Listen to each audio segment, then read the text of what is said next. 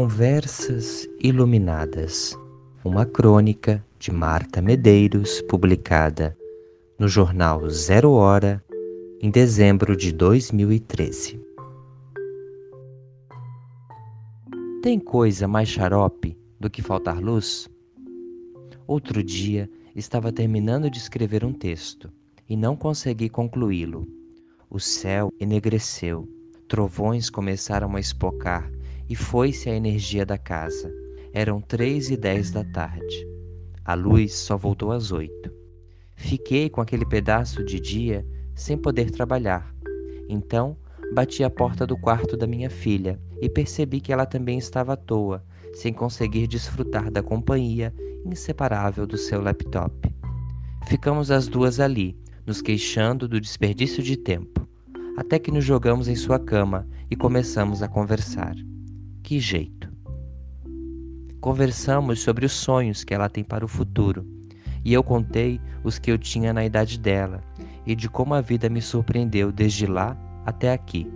E ela me divertiu com umas ideias absurdas que só podiam mesmo sair da sua cabeça inventiva, e eu ri tanto que ela se contagiou e riu muito de si mesma. Então ela me falou sobre uma peça de teatro que foi assistir quando eu estive viajando e ela disse que eu teria adorado e combinamos de ir juntas na próxima vez que o ator voltar a Porto Alegre.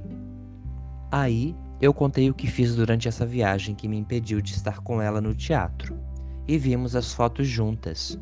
Então foi a vez de ela me apresentar o novo disco da Lady Gaga pelo celular. E ela me convenceu de que existe muito preconceito com essa cantora, que, em sua opinião, é revolucionária e eu escutei umas sete músicas e não gostei tanto assim, mas reconheci ali um talento que eu estava mesmo desprezando. Então, foi a minha vez de tocar para ela uma música que eu adoro, e ela fez uma careta e concluí que a careta era eu. E rimos de novo e conversamos mais um tanto. Então fomos para a cozinha comer um resto de salada de fruta que estava a ponto de estragar naquela geladeira sem vida, já que a luz não havia voltado ainda. Será que não havia voltado mesmo?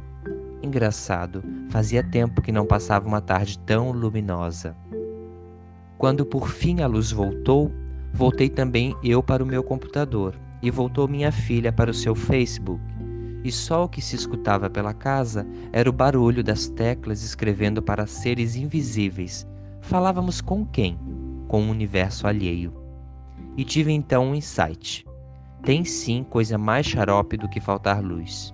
É ficar reféns da tecnologia, deixando de conversar com quem está ao nosso lado.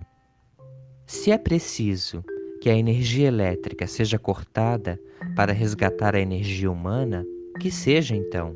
Não em hospitais, não em escolas, mas dentro de casa, uma horinha por semana, não haveria de causar um estrago tão grande. Se acontecer de novo, Prometo não reclamar para a companhia de energia, desde que não demore tanto para voltar a ponto de estragar os alimentos na geladeira e que seja suficiente para me alimentar da clarividência e brilho de um bom papo.